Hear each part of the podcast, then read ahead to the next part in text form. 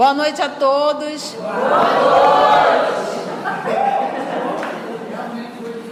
Então, hoje é o nosso estudo da obra Paulo Estevam, de número 28.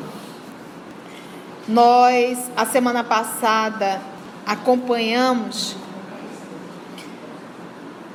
a lapidação de Estevão, o reencontro dele com Abigail, um reencontro muito doloroso. É, ele solicitou que ela novamente cantasse o salmo, o salmo dos sofredores, não é isso? O salmo dos aflitos. Ela cantou, ele acabou vindo a, a desencarnação e Saulo de Tasso, praticamente assim, petrificado,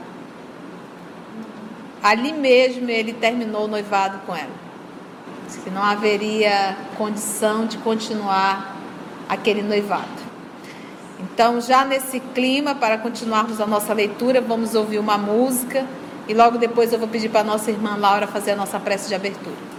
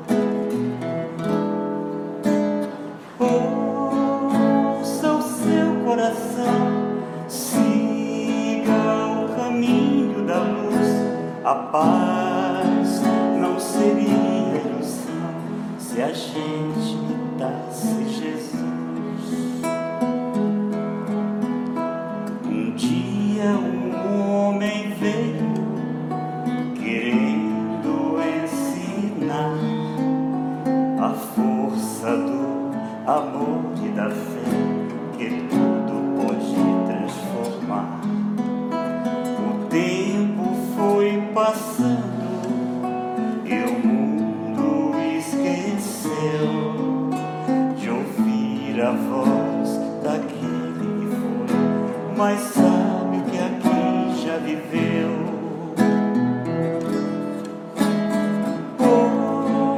Ouça o seu coração, siga o caminho da luz. A paz não seria ilusão se a gente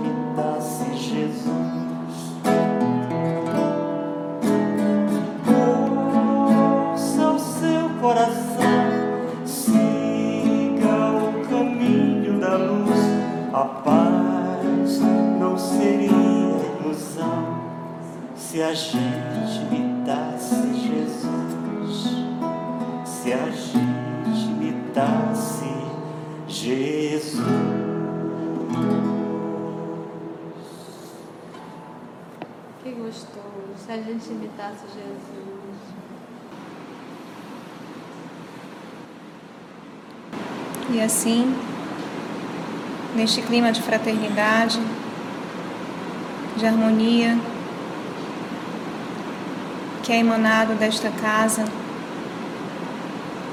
tão querida aos nossos corações, que sempre nos acolhe. Vamos unir ainda mais os nossos pensamentos em uma só voz de agradecimento muito obrigada, querido Pai, de infinita bondade, de infinita misericórdia, por o Senhor nos permitir estarmos aqui mais uma vez reunidos, buscando, amado Pai, o alimento para as nossas almas. Agradecemos também ao nosso irmão, nosso mestre maior, Jesus, por todos os ensinamentos que ele nos trouxe, pelo amor incondicional que ele sente por cada um de nós e pela infinita paciência que ele também tem para com as nossas dificuldades, com as nossas limitações, que muitas vezes são impostas por nós mesmos. Que o estudo da noite de hoje possa servir para nós como uma luz em nossos caminhos, para que nós possamos cada vez mais buscar dentro de nós fazer brilhar esta luz e que possamos fazer a diferença aonde quer que nos encontremos, tentando sermos pessoas verdadeiramente cristãs. Agradecemos aos trabalhadores do plano espiritual, desta casa, desta atividade do EOS, também pelo acolhimento, pelo envolvimento que eles têm por cada um de nós, emanando para nós essas vibrações de harmonia, de tranquilidade. Então, a todos vocês, ao nosso Mestre Maior, aos amigos espirituais e ao nosso Pai de infinita misericórdia, agradecemos por tudo e que possamos manter as nossas mentes e os nossos corações voltados para esse estudo. Que assim seja. Muito bem. Vamos lá então. Estamos nós dentro do Sinédrio, em uma sala reservada, corpo de Estevão ainda no chão. Abigail, com a sua túnica grega, lavada em sangue, se assim podemos falar, e Saulo de Tasso, muito pálido. A última frase dele a ela foi essa, semana passada. Abigail, tudo está consumado e tudo terminou, também entre nós. A pobre criatura voltou-se com assombro. Então, não lhe bastavam os golpes recebidos? Seria possível que o noivo amado não tivesse uma palavra de conciliação generosa naquela hora difícil da sua vida? Receberia a humilhação mais fria com a morte de Gesiel e ainda por cima o abandono? Consternada por tudo que viera encontrar em Jerusalém, entendeu que precisava utilizar todas as energias para não cair nas provas ríspidas que lhe haviam sido reservadas.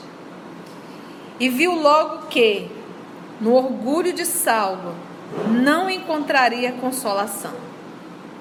No momento, chegou às mais lata, amplas conclusões quanto ao papel que lhe competia em tão embaraçosas conjunturas.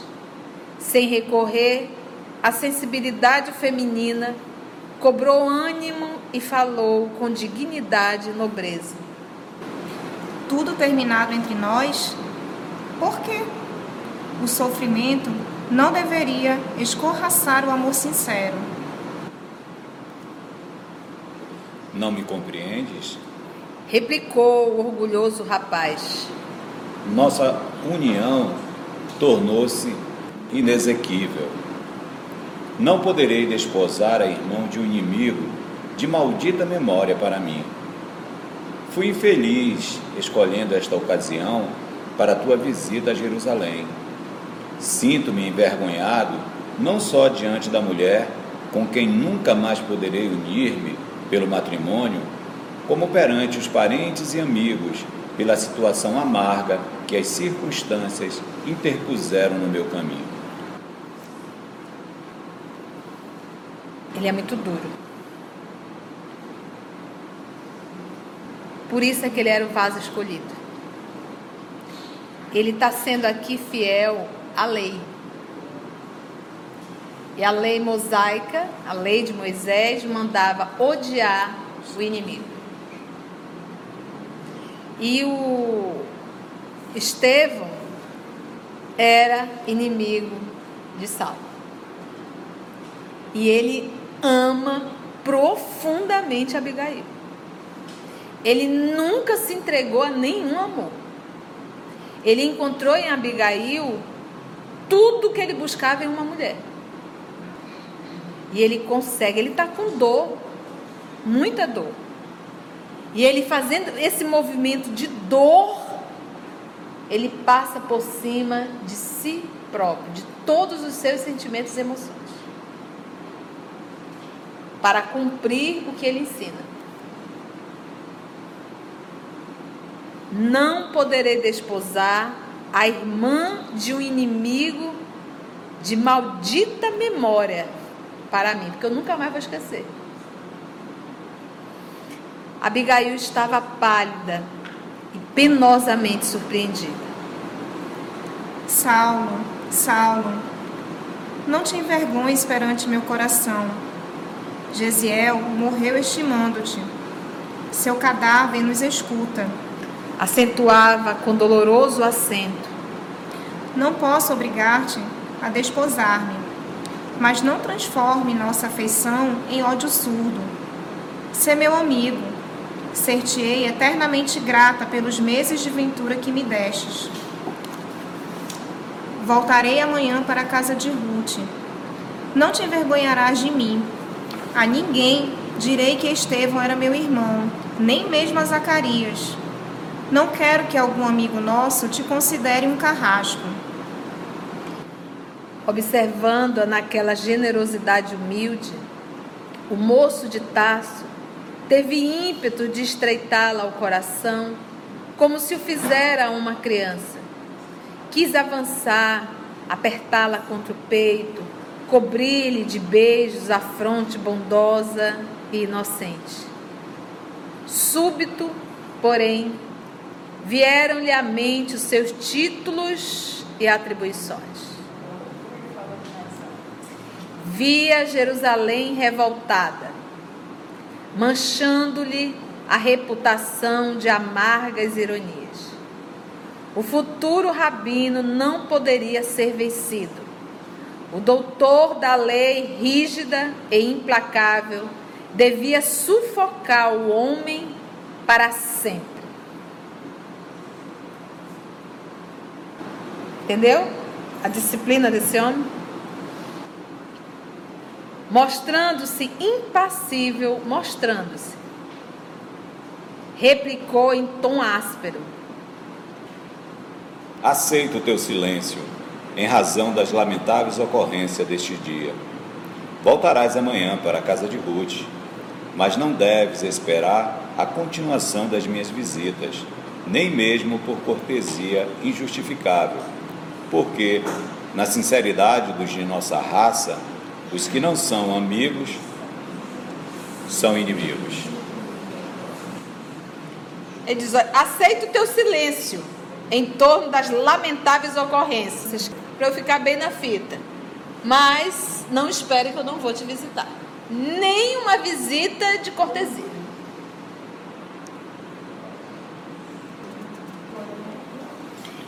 Porque ele a ama. É aquilo que eu acabei de falar. A característica dessa alma é a disciplina. Se ele permanecesse com ela, ele estaria infringindo a lei, que era odiar o inimigo. Agora, aqui você consegue entender por que Jesus foi pessoalmente à porta de Damasco chamar Saulo de Tarso. Não é um espírito qualquer. Não é um espírito qualquer. Isso já é uma conquista dele, esse jeito decidido de ser e fiel ao que ele acredita. Por isso que Estevão falou. Ele é fiel ao que ele acredita, ele não é morno. Ele não fica em cima do muro, ele não fica, ele sabe o que ele quer. Então, aquilo que ele ensina, ele tem que ser fiel. E o que, que o texto dizia? Que ele deveria odiar o inimigo dele, que jamais ele poderia casar com a mulher do inimigo dele. Então, isso estava muito claro. Isso não quer dizer que ele não está sentindo dor, está. Mas ele coloca em primeiro lugar a lei, ao qual ele é o que? Fiel. Para nós entendermos o lado dele. Não é que ele deixou de amá-la. O amor está. Mas o amor à lei é maior. A fidelidade. A irmã de Gesiel recebia aquelas explicações com espanto profundo. Então, abandona-me inteiramente assim? Perguntou entre lágrimas. Não estás desamparada. Murmurou inflexivelmente. Tens os teus amigos da estrada de Jope. Mas afinal, por que odiaste tanto a meu irmão? Ele foi sempre bondoso. Em Corinto, nunca ofendeu a ninguém. Era pregador do malfadado carpinteiro de Nazaré. Malfadado é desgraçado. Esclareceu contrafeito e ríspido. Além disso, humilhou-me diante da cidade inteira. Não esquece. E esse humilhar é porque ele, ele demonstrou uma inteligência bem maior do que a de Saulo de Tarso. Abigail, compelida pela severidade das respostas, calou-se inteiramente. Que poder teria o Nazareno para atrair tantas dedicações e provocar tantos ódios?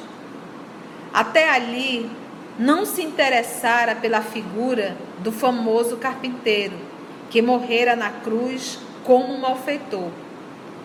Mas o irmão lhe dissera ter encontrado nele o Messias. Para seduzir um caráter cristalino como Gesiel, o Cristo não poderia ser um homem comum. Lembrava o passado do irmão para considerar que, no caso da rebeldia paterna, conseguira manter-se acima dos próprios laços do sangue para advertir o genitor amorosamente. Vocês lembram quando ele chamou o pai, né? Se tivera forças para analisar os atos paternos com preciso discernimento, era preciso que aquele Jesus fosse muito grande para que a ele se consagrasse, oferecendo-lhe a própria vida ao recobrar a liberdade. Aqui demonstra o quanto ela conhecia o irmão. Gesiel, a seu ver, não se enganaria. Gesiel está certo. Eu só tenho que conhecer esse Galileu. Conhecendo-lhe a índole do berço, não era possível que se deixasse iludir em suas convicções religiosas. Sentia-se, agora, atraída para aquele Jesus desconhecido e odiado injustamente. Ele ensinara o irmão a bem-querer os próprios verdugos, que ele não reservaria, pois, ao seu coração sedento de carinho e de paz? As últimas palavras de Gesiel exerciam sobre ela uma influência profunda. Porque você acha que Gesiel não está presente nesse momento? Gesiel e Jesus estão ali, ó. Nós nunca estamos sozinhos. Abismada em profundas cogitações, notou que Saulo abrira a porta, chamando alguns auxiliares que se precipitaram por cumprir-lhe as ordens. Em poucos minutos, os despojos de Estevão eram removidos, enquanto amigos numerosos cercavam o jovem par, expansivamente tagarelas, né, indiscretos e satisfeitos. Então todos ali foram falando, dando os parabéns, e ela ali suja de sangue.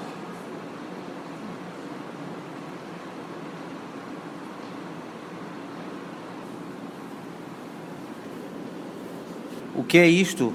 Perguntou um deles a Abigail, ao notar-lhe a túnica manchada de sangue. O sentenciado era israelita Atalhou o moço tacense, desejoso de antecipar explicações. e, como tal, amparamo-lo na hora extrema. Um olhar mais severo deu a entender à jovem quanto devia conter as emoções próprias, longe e acima das ocorrências verídicas. Daí a minutos, o velho Gamaliel chegava e solicitava ao ex-discípulo alguns momentos de atenção em particular. Saulo, Disse bondoso. espero partir na semana próxima para além de Damasco.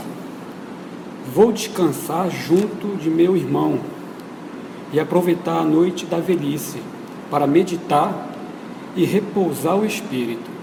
Já fiz a necessária notificação no Sinédrio e no templo. Acredito que dentro de poucos dias serás efetivamente provido no meu cargo. Que Saulo de Tarso vai assumir a posição de Gamaliel. Era o maior cargo dentro do Sinédrio. Supremo Tribunal. o interpelado fez um ligeiro gesto de agradecimento, cuja frieza mal disfarçava o abatimento que ele ia na alma. Ele estava sofrendo. Entretanto, Prosseguia o generoso rabino solicitamente. Tenho um último pedido a fazer-te. É que tenho Simão Pedro em conta de um amigo. Esta confissão poderá escandalizar-te, mas sinto-me bem ao fazê-la. Acabo de receber sua visita, pedindo a minha interferência para que o cadáver da vítima de hoje seja entregue à Igreja do Caminho, onde será sepultado com muito amor. Sou intermediário do pedido e espero não me recuses o obsequio. Por favor, né? Dizeis vítima? Perguntou Saulo admirado. A existência de uma vítima pressupõe um algoz. E eu não sou verdugo de ninguém. Defendi a lei até o fim. Tá vendo a ideia dele?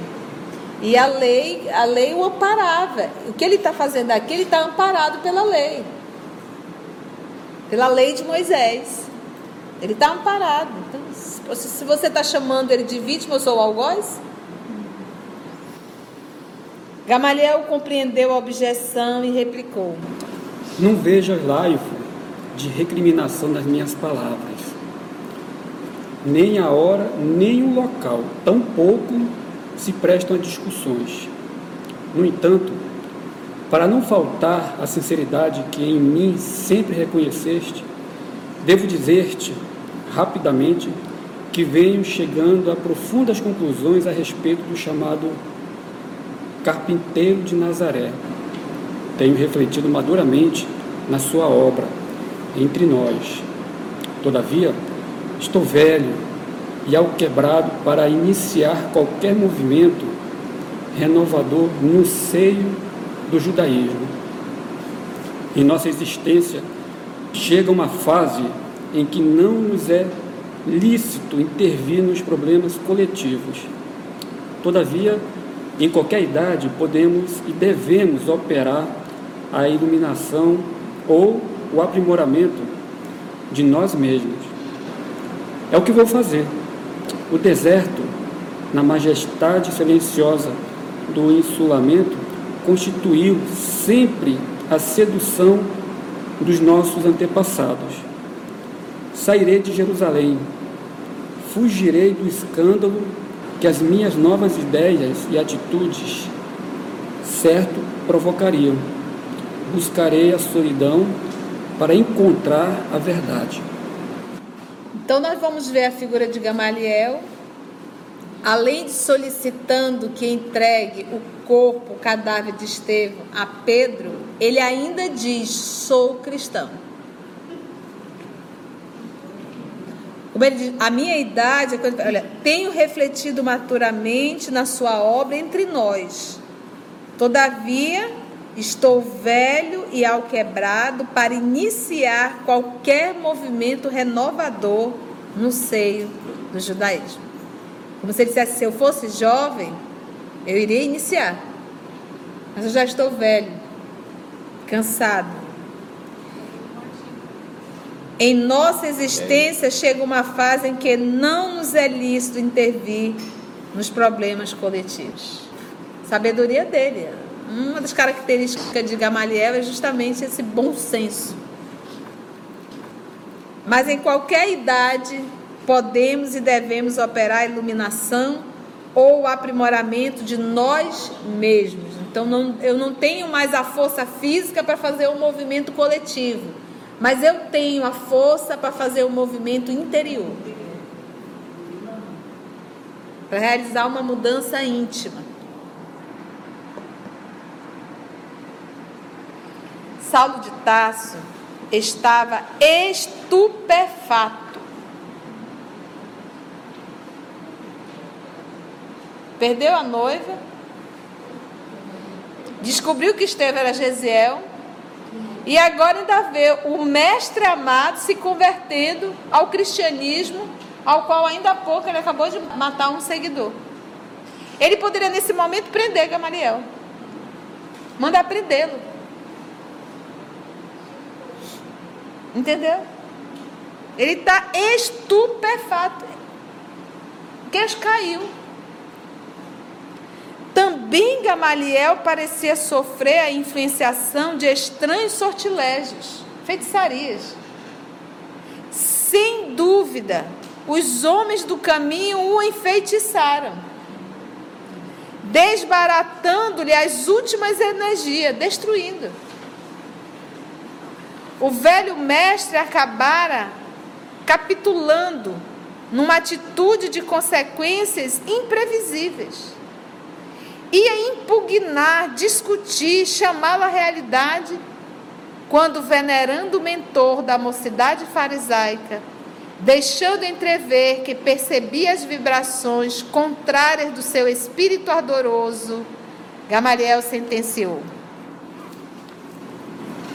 Já sei o teu da tua resposta íntima. Julga-me fraco, vencido, e cada qual analisa como pode mas não me leves ao enfaro das controvérsias.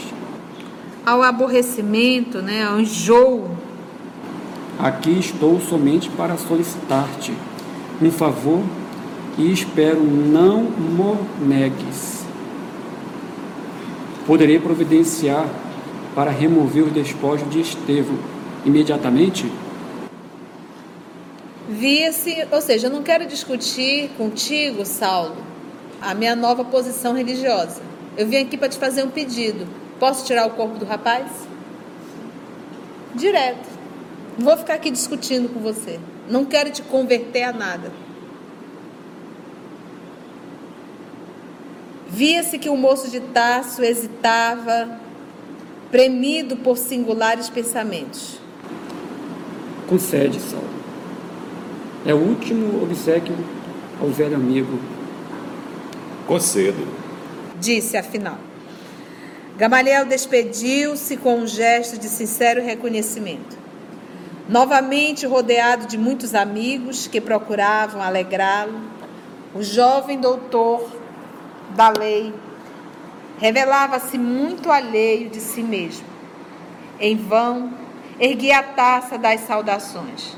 O olhar vago, cismativo, né, melancólico, demonstrava o profundo alinhamento em que se mergulhava.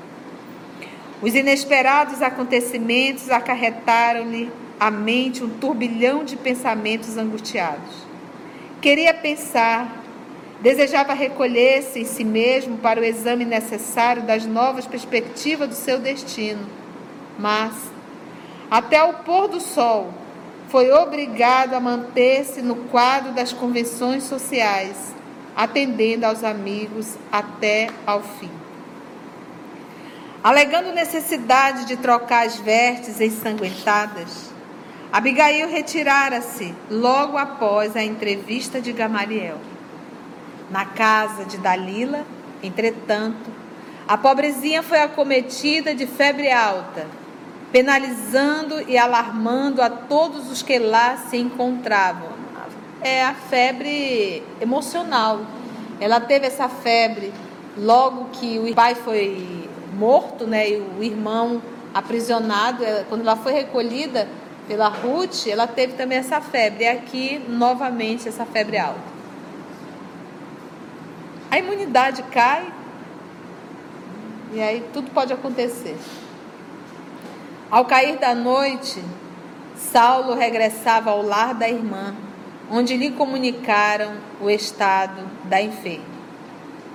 Resolvido a imprimir novos rumos à sua vida, procurou sufocar a própria emoção para encarar os fatos com a naturalidade possível.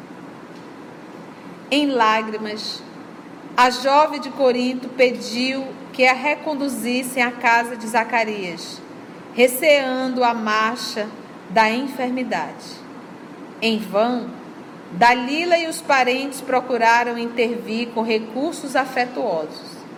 A súplica de Abigail ao espírito enérgico de Saulo foi exposta comovedoramente e dentro da severidade que lhe caracterizava as atitudes, o ex-discípulo de Gamaliel tomou todas as providências para satisfazer.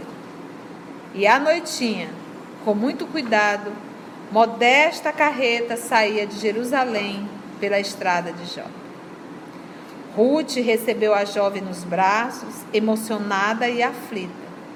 Ela e o marido recordaram então que somente com a morte do pai, Abigail tivera febre tão alta, acompanhada de abatimento tão profundo. De senho carregado, Saulo os ouvia, esforçando-se por dissimular a emoção. E enquanto os amigos da jovem procuravam assisti-la carinhosamente, o futuro rabino, sucumbindo num bucão, né, grande aflição, de ideias antagônicas, dirigia-se para Jerusalém com intenção de não mais voltar a Jó. É para acabar.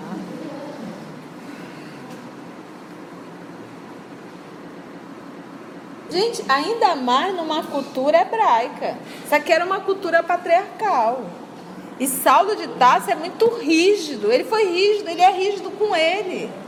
Lembra que ele poderia ter dado vazão à, à, à, à explosão do, dos hormônios? Ele não, ele se guardou casto, porque ele tinha que se guardar para a mulher amada. Você acha que foi fácil isso para ele? Na sua adolescência? E detalhe, as mulheres ali tentando se aproximar e ele não. Então, uma das características dele não é não sentir dor, é impor-se para ser fiel àquilo que ele prega. Por isso que Jesus foi chamado, que era dessa pessoa que Jesus precisava. Por isso que Estevão foi muito feliz quando disse: ele soube ser fiel a Moisés até o fim. Quando ele conhecer Jesus, ele também vai ser fiel. Ele vai servir com a mesma força. Porque Estevão percebeu nele nisso uma qualidade. Entendeu? Então, é dele, isso é, e isso é uma virtude. Você vê aqui que é, é, Mano deixa bem claro que ele está nesse bucão, é, é, grande aflição, esse turbilhão, essa luta interior, porque a vontade dele é voltar e acolher a mulher amada, mas a lei diz que não pode, e ele não vai ceder.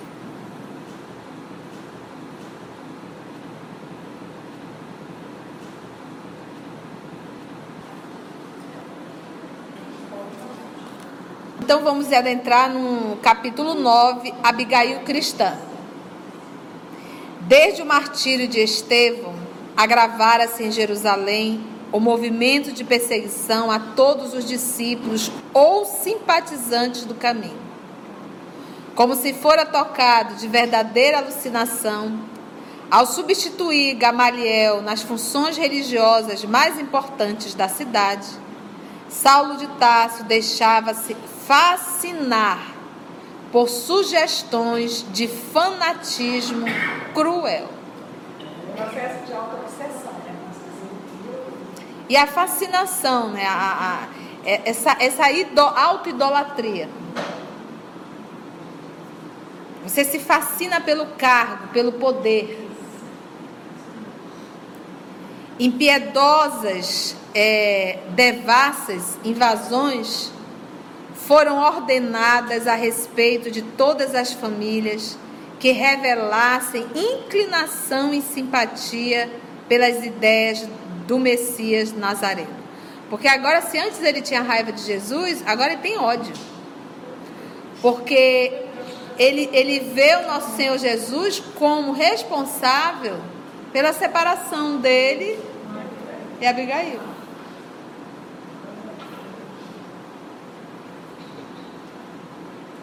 Pelas ideias do Messias Nazareno.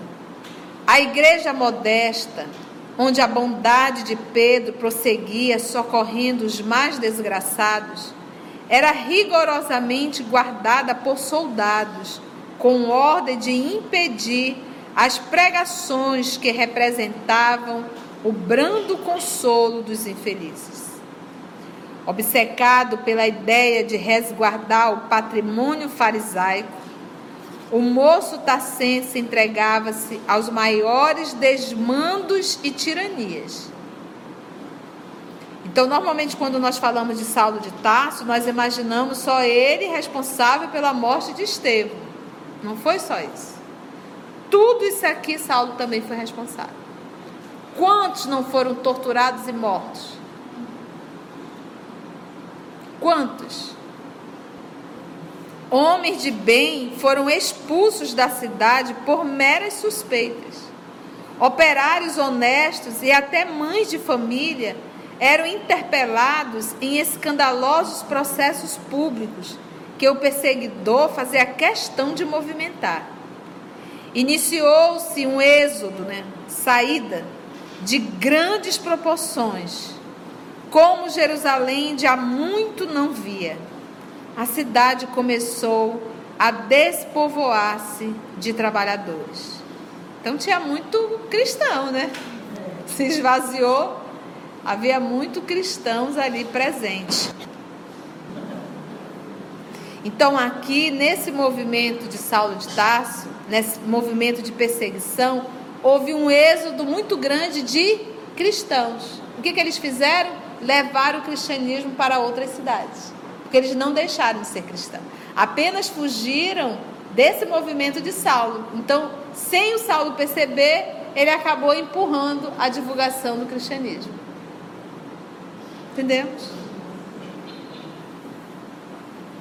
o caminho, né, caminho entre aspas, que era como eram chamados os cristãos, havia seduzido para as suas doces consolações a alma do povo, cansada na incompreensão e no sacrifício. Livre das prestigiosas advertências de Gamaliel, que era Gamaliel era o bom senso, era Gamaliel que chamava Saulo de Tarso, que se retirara para o deserto e sem a carinhosa assistência de Abigail, que lhe facultava generosas inspirações, o futuro rabino parecia um louco, em cujo peito o coração estivesse ressequido. Em vão, mulheres indefesas suplicavam-lhe piedade. Inutilmente, crianças misérrimas pediram complacência para os pais abandonados como prisioneiros infelizes. O moço de Tarso parecia dominado por uma indiferença criminosa. As rogativas mais sinceras encontravam no seu espírito um rochedo áspero. Incapaz de compreender as circunstâncias que lhe haviam modificado os planos e esperanças da vida, imputava o insucesso dos seus sonhos de mocidade àquele Cristo que não conseguiram entender. Então, se ele já não gostava, ele se tornou um inimigo agora do Cristo. Odiá-lo-ia enquanto vivesse.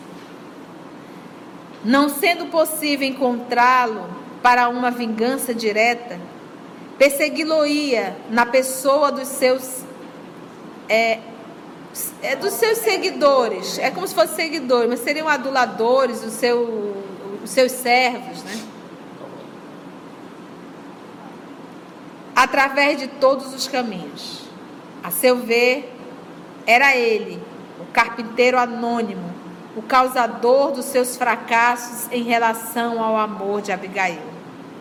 Agora envenenado no seu coração impulsivo por sentimentos estranhos que dia a dia cavavam profundos abismos entre sua figura inovidável e as lembranças que lhe eram mais carinhosas.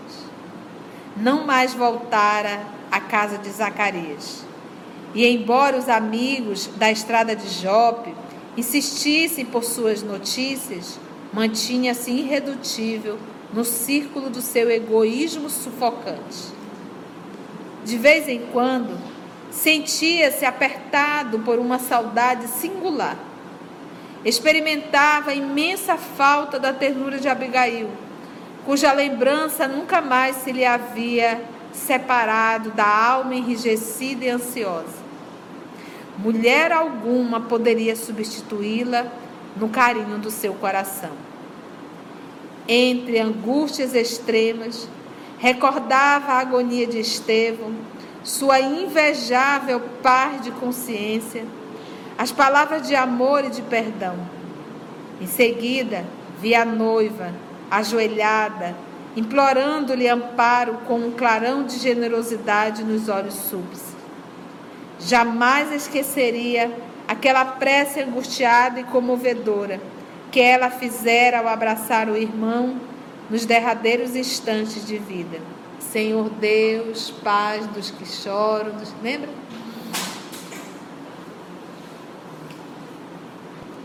Não obstante a perseguição cruel que o transformara em mola central de todas as atividades contra a igreja humilde do caminho, Saulo sentia que as necessidades espirituais se multiplicavam no espírito sedento de consolação. Então, Saulo era perverso? Sabe como você identifica? Ele não se sente feliz com o que está fazendo. Ele sente culpa. Ele está triste. Então, um perverso estaria fazendo tudo isso e sentindo prazer no que está fazendo. Não basta matar. Primeiro arranca o olho, arranca isso, arranca aquilo, aí depois você mata no final. E sente prazer nisso. Então ele está ele tá machucado, mas ele não é perverso.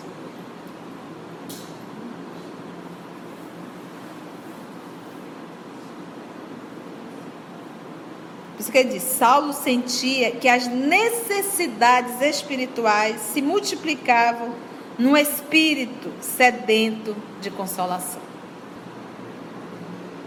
Oito meses de lutas incessantes passaram sobre a morte de Estevão. Então, nós estamos agora no ano de.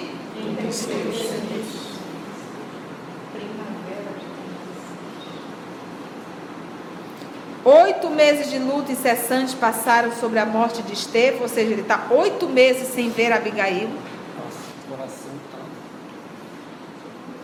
Quando o moço Tassense, capitulando ante a saudade e o amor que lhe dominava a alma, resolveu rever a paisagem florida da estrada de Jope, louvado seja Deus. O homem aguentou oito meses, quase um ano, onde por certo reconquistaria o afeto de Abigail, de maneira a reorganizarem todos os projetos de um futuro ditoso. Como ele é um homem muito caprichoso, muito vaidoso, muito senhor de si, ele acha que o mundo parou E que ele poderá voltar e começar de, tudo de novo, do, do ponto que ele, ele carrega essa presunção. Mas não é assim. As pessoas mudam e a vida também muda. Tudo muda. E ele acha onde reconquistaria o afeto de Abigail. Ele está achando que ela está solteira. O que, que ele fez? Cenas do próximo capítulo. Vamos ver o que, que esse jovem vai fazer. Muitas emoções, né? O coração tá. Alguma pergunta ou alguma colocação? Só nos resta orar, né? Fechemos os nossos olhos e voltando o pensamento ao nosso Mestre Jesus, possamos dizer: Mestre amigo, o sentimento que podemos expressar agora é o de agradecimento. De tu, Mestre, não desistir de cada um de nós. Esse exemplo de amor que dedicas a cada um de nós, sabendo esperar o momento de cada um nessa busca do seu melhoramento, na busca de sermos mais irmãos, na busca de aprendermos a amar esse verdadeiro amor que tu nos ensinastes há mais de dois mil anos. E acima de tudo, essa vontade firme de permanecermos no teu caminho. Obrigado, Mestre. Que a tua paz, que a tua luz possa nos envolver, que a tua paz, que a tua luz possa nos levar aos nossos lares. E lá possamos compartilhar esse amor com nossos entes queridos, mostrando que cada vez mais estamos seguindo junto a Ti. Obrigado, Mestre, por todas as graças e bênçãos que tu tem derramado sobre cada um de nós, pelo nosso dia de hoje. Que assim seja.